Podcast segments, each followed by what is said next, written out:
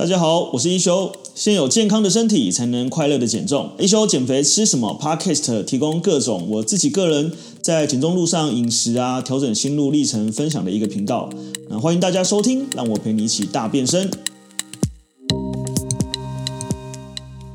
先有健康的身体，才能快乐的减重。大家好，我是一休。那今天又来到我们这一集新的 Podcast，一休教你瘦的单元。那这个单元呢，我们今天要来教大家，诶，非常有兴趣的一个问题，就是，呃，我们如何在运动前跟运动后做一个，呃，算是营养或者是饮食的补充，来让你的增肌减脂更有效率。那我们今天要讲的主题就是跟，呃，运动，呃，后的补充有关，呃，也可以是运动前的补充，但运动补充，呃，它比较多应用的时机，通常会是在运动后，大家来了解一下。就是一个所谓的运动补充啊，它应该用在什么时机、什么时机点需要补充，什么时机点不需要补充，然后补充它的效益是什么？那如果呃没有到那个效果或不错的，可能对你来讲或许有可能是反效果。应该大家都有骑单车或游泳的经验吧，对不对？如果你有参加过那种比较长程的的这个单车的行程，大部分呢大家都会在中间找补给站，又或者是说在结束后去做补给。然后呢，所以虽然你可能一天花了很多个小时骑车，但你可能花了更多的时间跟热量在补给，所以会觉得说，哎，反而到骑到最后，好像补给热量甚至有可能超过我们消耗的热量。所以补给它还是有看一些时机，看一些强度，看种类，然后看类型，跟看你要补什么样的东西。那我们今天跟大家分享一下，就是呃运动前后的营养补充哈，那。呃，主要还是着重在呃运动后的补充。那我们先来来了解一下，来聊一下说，呃，到底什么是运动营养、运动补充，然后什么样时期需要补充？那在聊到运动补充之前呢，呃，想先跟大家先简单分享一下，就是呃，讲到补充，你就要知道为何而补充嘛。那为何而补充呢？呃，我们可以先简单的去呃了解一下，就是我们的身体其实平常。不管是坐在这边，或者是运动的时候，又或者是说做一些比较爆发力的时候，它其实都需要用到身体里面的能量系统。哦，那我们身体有三大能量系统，第一个系统叫磷酸肌酸系统啊，第二个叫乳酸系统，好，第三个叫有氧系统。那我们再讲到深一点，会讲到 ATP 哦，讲到这个所谓的细胞的这个能量体，然后讲到粒线体。OK，好，那我们先不用了解这么深，但我们可以简单直观的理解。是我们的身体，它有三大不同的供应能量的系统的来源。那这三大能量系统呢，磷磷酸肌酸系统就是大家应该有参加过大队接力啊，或者是百米的冲刺。基本上百米的冲刺呢，你可以在非常短的时间里面全力的冲刺一百秒啊，不说错了，全力的冲刺十秒或二十秒。但你通常没有办法全力的冲刺一分钟或三分钟或五分钟，因为你在全力冲刺的可能在十五秒到三十秒的时候，你就会没力了。你就会已经完全没有呃能量去供应了，所以你这时候就会开始会觉得肌肉酸，然后这个所谓的这个我们讲的肌肉僵硬，甚至是到抽筋的状态哦。那这个系统我们叫做呃磷酸肌酸系统。那另外会有一个叫乳酸呃磷酸肌酸系统，它只有办法供应大概十到三十秒左右的时间而已。那所谓的呃第二个就是我们的主要的系统之一，运动时候会有一个叫乳酸系统。那乳酸系统呢，它其实透过了就是呃我们体内的这个所谓的糖类哈，就是大家应该有一直听到我们在讲血糖嘛。那我们身体今天呃只要使用这个吃任何东西，呃它都会变成一个产物叫做葡萄糖。那这个葡萄糖呢，它就会进到我们的肌肉细胞里面跟肝脏细胞里面，所以一般我们又会称作是肝糖。然后会这样讲说肌肉肝糖或肝脏肝糖。那哦这个讲话有点臭奶呆，所以那个肝糖可能会一直有点臭奶呆。那一般我们的肝糖呢，会呃正常人啊会落在三百到五百克之间不等哈。那一克的肝糖呢，就像是一克的碳水或一克的葡萄糖这样的概念哈。这边听起来有点深，你可以稍微简单了解一下。一克的葡萄糖呢，一克的肝糖可以产生四大卡的热量。所以今天当我们体内如果有三百克到五百克的肝糖，相对于我们可以产生一千两百大卡到两千大卡的热量。那这时候就会衍生到第三个问题。大家应该有听过，呃，跑马拉松的时候有个叫撞墙期，撞墙期通常在三十公里左右。那一般来讲，我们一小时能够燃烧的热量约会在，呃，如果你是比较高强度啦，约会在，呃，可能在五百到七百大卡之间。也就是说，如果你的体内使用的都是以糖类为主要能量来源的时候呢，它就很有可能在燃烧完之后没有能量补充了，而这个系统没有能量可以使用，就会产生这个抽筋无力、力竭的这个状态。哦，所以呃，我们其实在整个运动营养的这个补充里面呢，其实最早是在着重在如何维持运动的效率。跟运动后我如何去恢复跟补充，让我下一次的运动强度可以继续保持。它的概念就是，如果你今天呃进行一个高强度的运动，例如说是一个长时间的马拉松，你完全不吃东西，你的体内完全没有所谓的新的这个肝糖来做补充，身体除了被迫用身体里面的能量来分解之外，你没有办法在第二天恢复到那样子的能量，它就会不够哦。所以。稍微理解一下哈，不要睡着。就是我们的这个能量系统就会分成这个三大能量系统。那其中呢，有氧系统跟乳酸系统可以维持的时间比较长，所以乳酸系统它有一个专有名词叫乳酸阈值。那乳酸阈值也就是说，一个人的耐乳酸的能力或者是乳酸阈值越高，它可以维持这个乳酸系统供氧能力，呃，供供能量的时间就会越长。那最后有一个系统是无时无刻都在供应的，就是有氧系统。有氧系统就是不管是我们今天坐在这边讲话。哦，它靠着是所谓的氧气跟脂肪来产生能量，但它的效率啊，它的优点是它很无限的产能，你身体有多少脂肪，它就能产生多少能量。但是它的缺点是因为它产能的效率是慢的，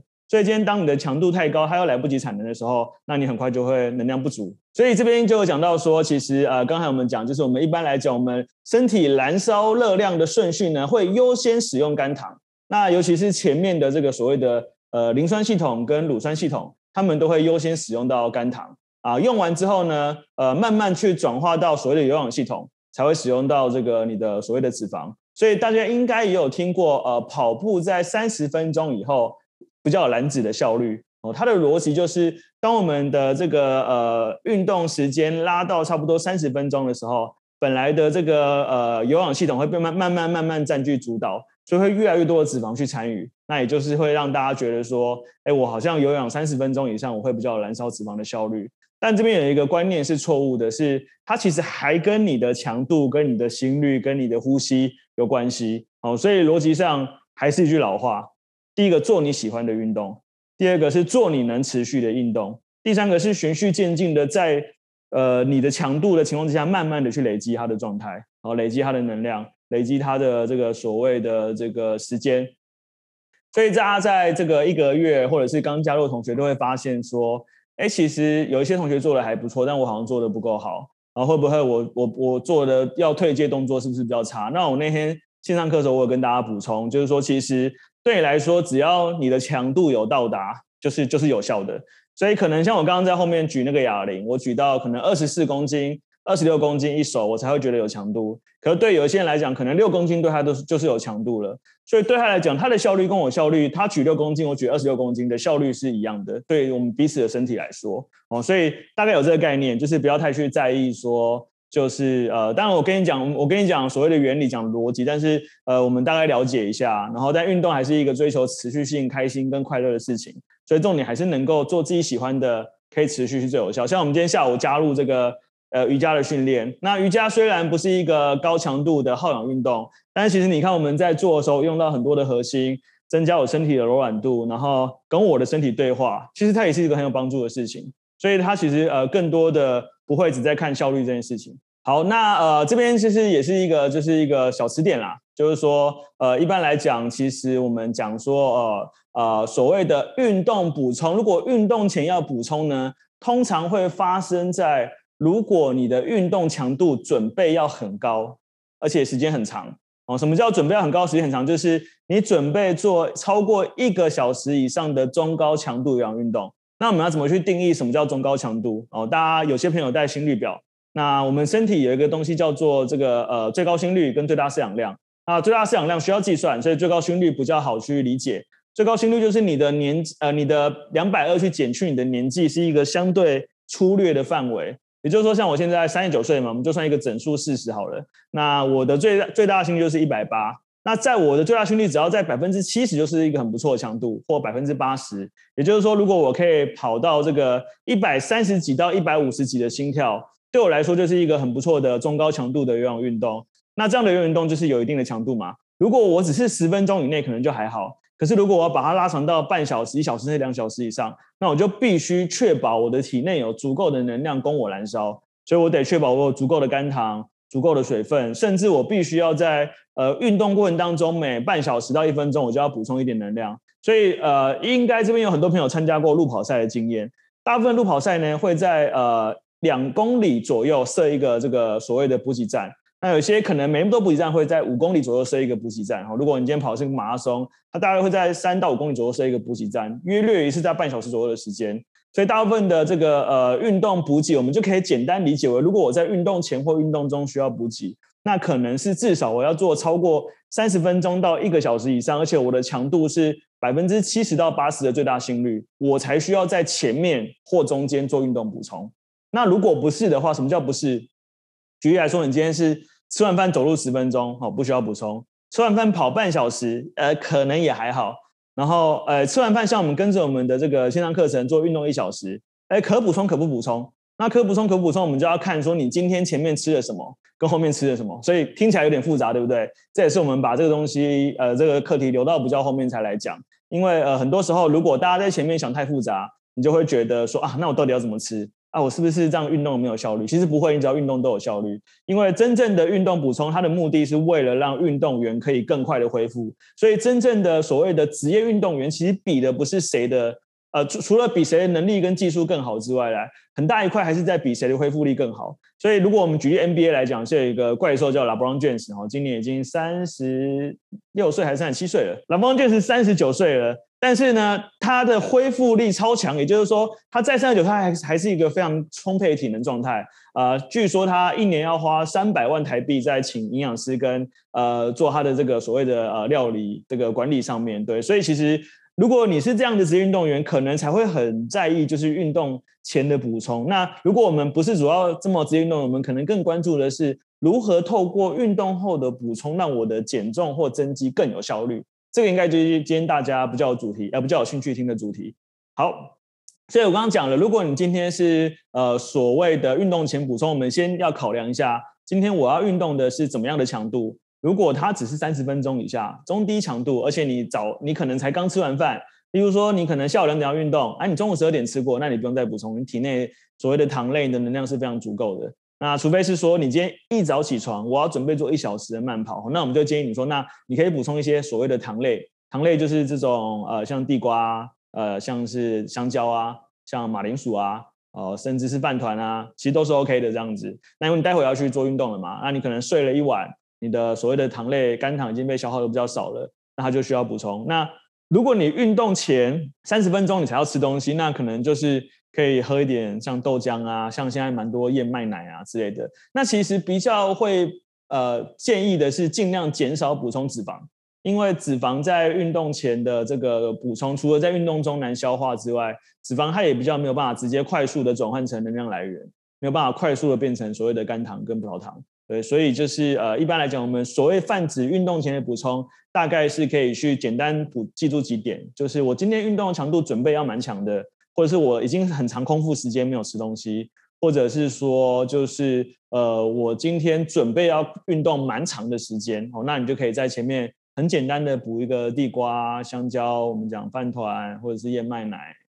豆浆之类都可以。OK，但是像我自己其实啦，我自己我反而空腹运动，我觉得我的状态不错。撇除我要跑长距离的马拉松之外，这种所谓的重训啊，或者是说这个呃所谓的。呃，起床的运动啊，哎，其实我就习惯空腹。对，那其实每个人状态不一样，所以呃，如果你，但我希望空腹也是一一一段时间，我也不是马上啦。所以如果你呃在运动过程当中，你只要觉得头晕、觉得不适、觉得很虚弱、很衰弱，那多半是你的身体能量来源不够。那我们就在运动前吃点这种像香蕉，很方便取得，便利商店地瓜，所以都有这样子。那这边看到不叫没有讲到蛋哦，因为它其实还是偏向蛋白质跟。呃，脂肪的这个部分，那所以其实我们还是以补充糖类为原则这样子。那我们讲说，呃，运动前，如果你刚刚讲早上运动的话，哈，其实就是我刚刚讲，如果你今天一起床，早上运动反而会比较建议要补充。为什么？因为早上运动的时候呢，通常你今天晚上，如果我们前晚八点吃完饭，那你隔天早上六点或八点起床，通常已经空腹十二到呃十到十二个小时，甚至十四个小时了。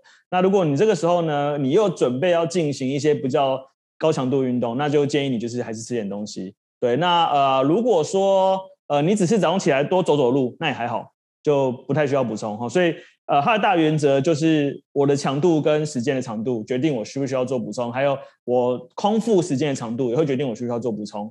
那晚上的话呢，其实它会有两个时机点哈。呃，原则上大家应该有听过所谓的黄金三十分钟或黄金四十分钟，也就是说，当我们今天身体呃做一个呃有一定强度的运动之后，身体这个时候是刚才肝糖被消耗完了，肌肉被破坏了。呃，能量比较不足，那这个时候你吃进去的时候呢，身体会优先的把这些能量拿来身体做呃所谓的肝糖的补充，所谓的蛋白质、肌肉的修复跟增加，比较不容易变成多余的热量囤积起来。所以这个时候就会有两种运动时机，第一呃两种补充时机，第一个就是如果说我准备嗯八点才运动或九点才运动，OK，那我可能就会选七点吃完晚餐或八点吃完晚餐。在吃完晚餐的一个小时到两个小时左右，那那个时候运动刚好可以去把刚才吃进去的东西当成一个能量来源来做所谓的呃消化，或者是所谓的呃使用。那脂肪也呃能量也比较不容易囤，呃所谓的这个热量就比较不容易囤积。那另外一个呢，就是我吃呃我运动完之后马上补充。好，我们讲运动后马上补充，待会应该会讲到，就运动完马上补充，就是说呃今天你可能做了一个例如一小时或一小时半或两小时一个很中高强度的运动。那这个时候，我们刚刚讲体内的这个所谓糖类已经消耗的非常多了嘛？那你这个时候非常适合去吃什么呢？非常是适合去吃这种所谓的精致的、比较高升糖类的、快速补充类的。为什么会这样说？是因为呃，如果你今天做的是所谓的肌肉呃重训，它同时需要所谓的呃脂肪呃肌肉做一个合成路线，它就需要适时的补充碳水化合物，呃，让你的胰岛素做一点分泌，然后让肌肉走一个合成路线。哈，还听起来是有点复杂，但总而言之呢，就是运动完是最适合。吃东西的时机，不管你吃什么哦。那所以，如果你今天是非常想吃蛋糕，嗯，非常想吃甜点，非常想吃巧克力，非常想吃那些比较精致的这个食物，那你就可以设定，OK，那我可以在运动完吃一片蛋糕，我可以在运动完喝一瓶可乐，因为那个时候对身体的影响是最小的。所谓的血糖波动，所谓的胰岛素都比较不容易分泌，因为这个时候优先都被身体能量做利用。可是我刚刚一直强调强度嘛，如果你今天的强度如果是所谓的中低强度，甚至是低强度，例如说啊，我只是走个路而已，那老实说强度还不够，还不够多，那就会出现刚刚讲的，你可能好像是感觉你好像运动，但是你补充往往往比你的运动更多。好，那运动前吃什么？我这边提供大家一点，就是在便利商店可以买到的，哦，像是比如说烤地瓜，那像是无糖豆浆啊，啊全麦吐司啊。茶叶蛋可能可以，也可能就是评估一下哦。但是原则上，如果你今天是完全都没有补充什么东西啊，那你想要补充蛋白质，你可以选择蛋。那沙拉或者是说这个所谓的御饭团、溏心蛋或肉松的都还 OK 的。那我是觉得地瓜、豆浆跟所谓的这个呃那个叫什么香蕉哦，这三个应该是最方便的。当然一样啦，这个是提供一个选项，但是一直强调你的运动强度只要没有到就不需要。但如果有，当然像我们晚上这个线上课呢，大家通常是在八点上线嘛，对不对？那我们通常都在八点前吃完晚餐，所以如果你在八点前有吃过晚餐，基本上都不需要在前跟后做补充了，就是来运动，运动完喝水就可以了，这样子。好，好，那这个就是可以来讲到这个所谓的运动前吃什么可以帮助燃脂跟。瘦的好了，这样子好。那其实呢，运动补充如果对于减肥界或对于所谓的这个呃健身界这么流行呢，是因为运动后如果你有正确的补充，对于燃烧你的热量、增加你的肌肉，甚至降低你的体脂肪，这件事情是有帮助的。这也就是说，呃，如果我们今天做完这个所谓的重量训练，你完全都不去补充它，很可惜。为什么？因为这个时候是你增肌的最好时机，那你就必须要去做，可能是所谓的我们会讲比例啦，比如说三比一的，呃，三三比一的这个比例，三比一就是呃三份的碳水化合物，一份的蛋白质，或者是二比一，或者是二份的两份的碳水化合物跟一份蛋白质。那它又会分说你是运动什么种类，比如说你是游泳运动，我们就会建议你是四比一，呃，四份碳白碳水化合物，然后呃一份的蛋白质。那如果你是所谓的这个增肌的话，就会是二比一，两份的呃这个所谓碳水化合物，一份蛋白质。但这边有一个小小的 confuse，大家脑力激荡一下哈、哦，它指的是热量的比例。所以你今你要想一下哦，如果我们今天有一百大卡里面，我们要补充所谓的二比一，那也就是说我有呃呃所谓的这个大概六十大卡左右是补充碳水。三十大卡左右，三六十三大，反正就约略这样子啦。我们就抓六十也可以啊，六十大卡补充碳水，四十大卡补补充所谓蛋白质。那你还要去精算这个呃蛋白质的一克是几卡，跟碳水一克是几卡。所以老实说，我个人觉得挺麻烦的。如果你今天不是一个非常重点，就是说我就是超级要有效率，其实你只要持久帮助。OK，你只要吃到呃类似像这种我们讲的，呃你呃像大家不知道有没有听过哈，像 NBA 之前应该有一个有一个明星球员叫 Kobe Bryant，那后来他很遗憾就是飞机失事这样子。但 Kobe Bryant 呢，那时候他们在湖人队的时候呢，运动后他们都喝一个饮料，那大家就很好奇，为什么你运动后你们要喝一个这个咖啡色的饮料？然后后来才知道说，原来他们运动后他们都会喝一个特调的巧克力牛奶。为什么喝巧克力牛奶呢？因为巧克力牛奶它基本上里面就是有所谓的碳水化合物、糖分，然后蛋白质，然后呃少许的脂肪。对，所以其实呃运动后其实很简单，你就是喝个豆有低糖豆浆、有糖豆浆、巧克力牛奶，或者是地瓜加豆浆，就是一个很不错的组合这样子。好，那运动前的饮食呢？就我们刚刚讲嘛，就是说呃你大概就是要分说强度了啊。如果你强度没有高，没有到那个效率，其实呃有些人会喝黑咖啡。或者是吃点蛋白质。那我上次在我的一期 podcast 里面有讲到，呃，到底喝黑咖啡对于减肥有没有帮助？如果在学术上喝黑咖啡对于减肥，呃，对于效率的提升是有百分之十五左右的效率的。百分之十五，也就是说，我今天如果燃烧了一百大卡热量，我会因为喝了黑咖啡增加代谢而多燃烧十五大卡热量。所以你今天如果喝了运动了一千大卡，就是多燃烧了一百五十大卡。可是你知道运动一千大卡是什么概念吗？大概要连续运动两到三个小时才会有一千大卡，所以与其你去在意这个，我自己觉得啦，与其你去在意这个增加百分之十五的效率，不如在意我有没有持续运动，是更加重要的事情啊。但是如果你觉得可以，因为像我们运动基地，我们就有黑咖啡。那我自己在运动前，我有时候会喝黑，我有时候会喝咖喝咖啡。那我会喝是因为我知道，呃，就是它可以增加代谢。但是我倒不会把这个所谓的减重的效率或者是增肌的效率都放在这些。补给上面，我更重要的是我有没有持续做这件事情，跟我有没有好好在平常生活中做饮食的补充。所以你先看到，呃，今天不管是旧同学还是新同学，你都会注意到，我们会希望你在每一餐里面，不管是好的纤维啊、呃、优质的蛋白、优质的碳水，其实如果你这些元素在饮食中你都有摄取到，自然而然就不会这么的去怕说啊，我没有补不够，我没有补到。我是不是吃太多，或者是吃太少？呃，像有些同学我们会说，哎，其实蛋白饮可以适量的去饮用，蛋白饮是一个非常方便的一个蛋白质来源。但是，呃，如果是我啦，不是这个来不及的情况之下，我会选择用吃的。那有些运动选手或健美选手，他们会边练就边拿那个蛋白粉在那边摇，在那边喝。老实说，就是。我觉得是装逼作用比较多了，对，但也没有啦。就是如果如果你的运动强度真的这么高，才有那个必要了。正常来说是还好这样子，对。所以如果你今天整天的所谓蛋白质总量有补充到，呃，需不需要额外摄取蛋白粉，我倒觉得是见仁见智。那我自己个人虽然偶尔会喝，但我喝的比例已经比以前下降非常非常多。我以前是每天早上都要喝，运动后就要喝。那我现在是大概可能好几个礼拜才喝一次吧。甚至有时候就是完全忘记喝这样子，对。但是它是一个快速补给蛋白质的来源啦，呃，跟一般的所谓的鸡肉、牛肉、猪肉、蛋其实都是一样的意思这样子。好，那这边就讲到为什么运动它补充喽。最近跟大家一起就是也算是比较认真的，就是呃饮食控制嘛。然后呃，虽然我用的方法跟你们有一点点不太一样，对，但是就是我的小小呃腹肌也慢慢又长回来了这样子，对。然后当然我现在的比例算比以前好很多，所以我现在如果在体脂肪再降下来，其实我肌肉维度会更好看。那也就是我们在讲说，其实肌肉它除了有，还重要的很很重要。我们讲叫做肌肉的横面积，也就是我们一般泛指肌肉的维度、肌肉的体积这样子。那肌肉的生长过程是这样子的，你得先去使用它，哦，渐进式的去使用它。然后像大家在这几周的运动，会有发现，运动完会觉得隔天很酸，屁股酸、手酸，哦，这个就是在运动过程当中，你的肌肉纤维被破坏。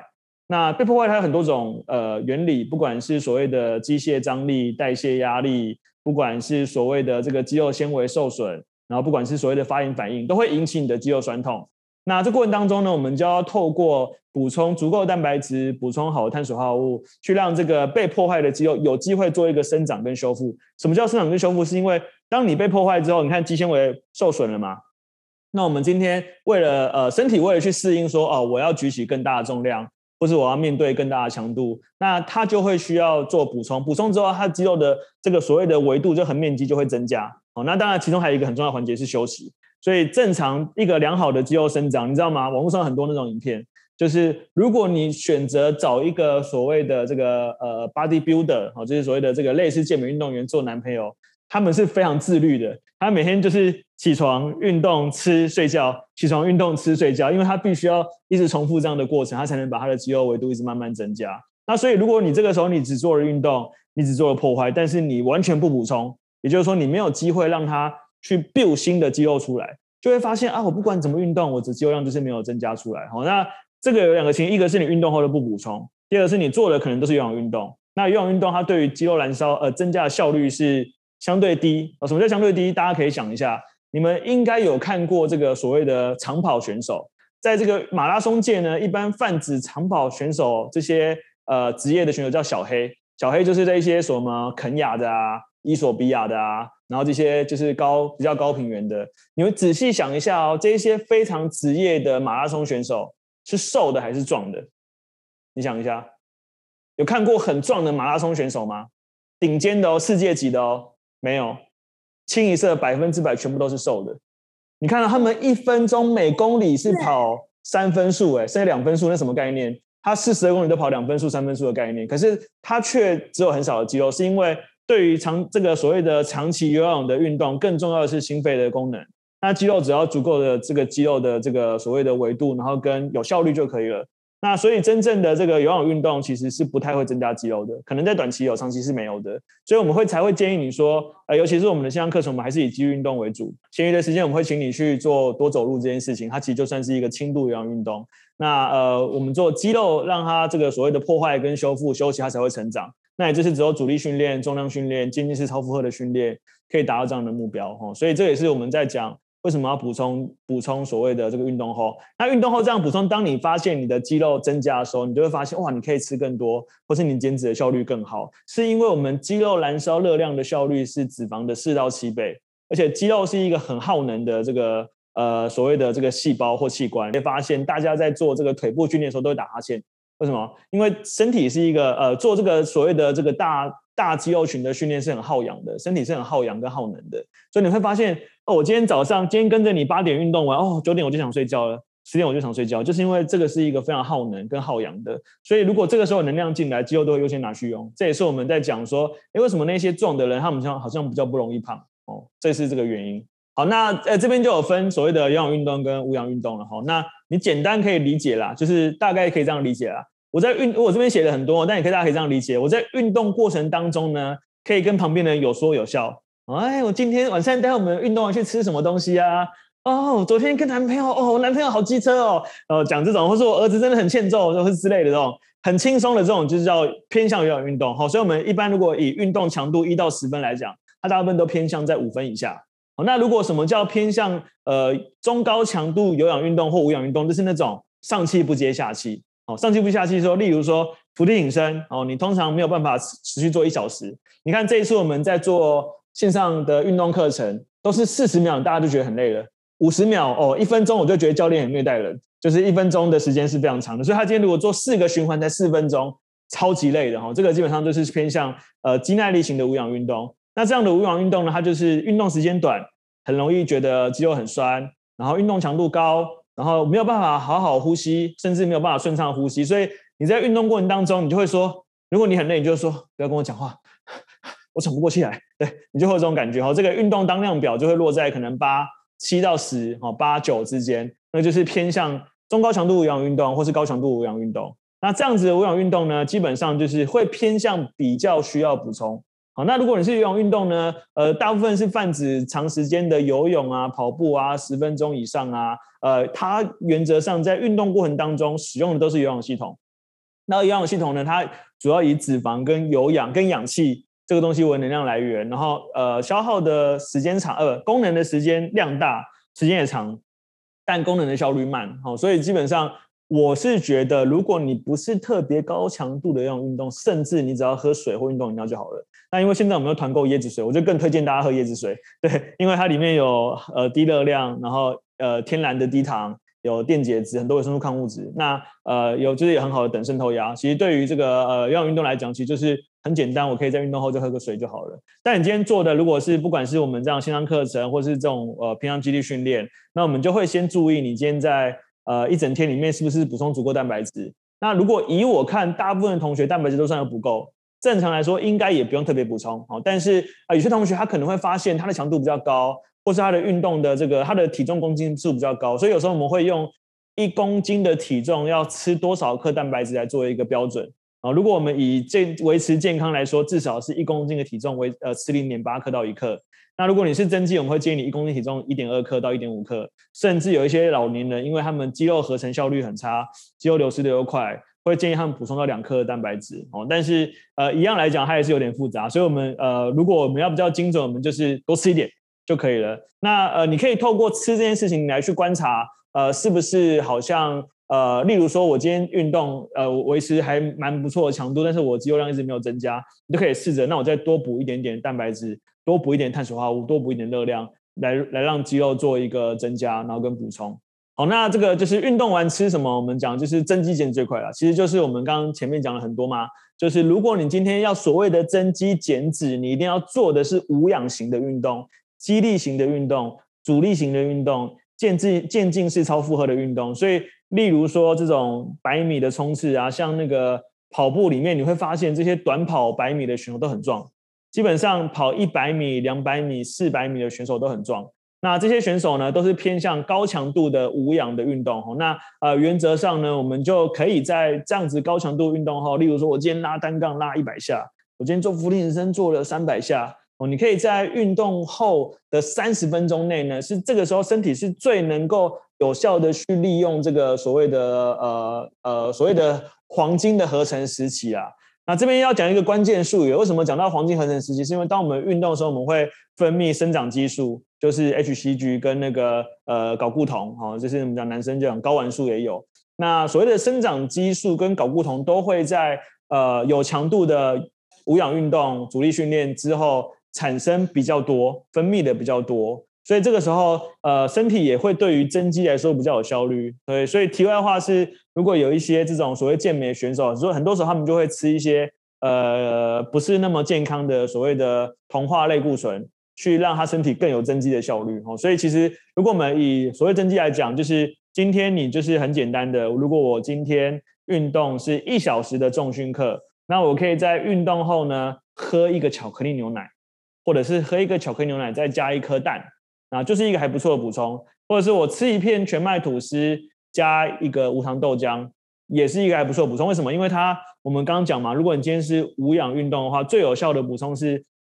二比一的这个比例，呃，二的碳水化合物，一的蛋白质。然后待会会有一些范例给大家参考。对，但逻辑上就是我们透过所谓的一点 GI 值去刺激你的呃血糖分泌。刺激你的胰岛素出来，让肌肉做合成的路线，这个时候它就比较不容易被燃烧，呃，被变变成能量囤积起来了。所以像外面有一种叫做连续血糖监测，又或者是说你自己可以试着，如果我运动正常来说，你吃这种高糖食物，它会在呃一小时到两小时之内，你的血糖一直快速的升高。可是如果你今天是在运动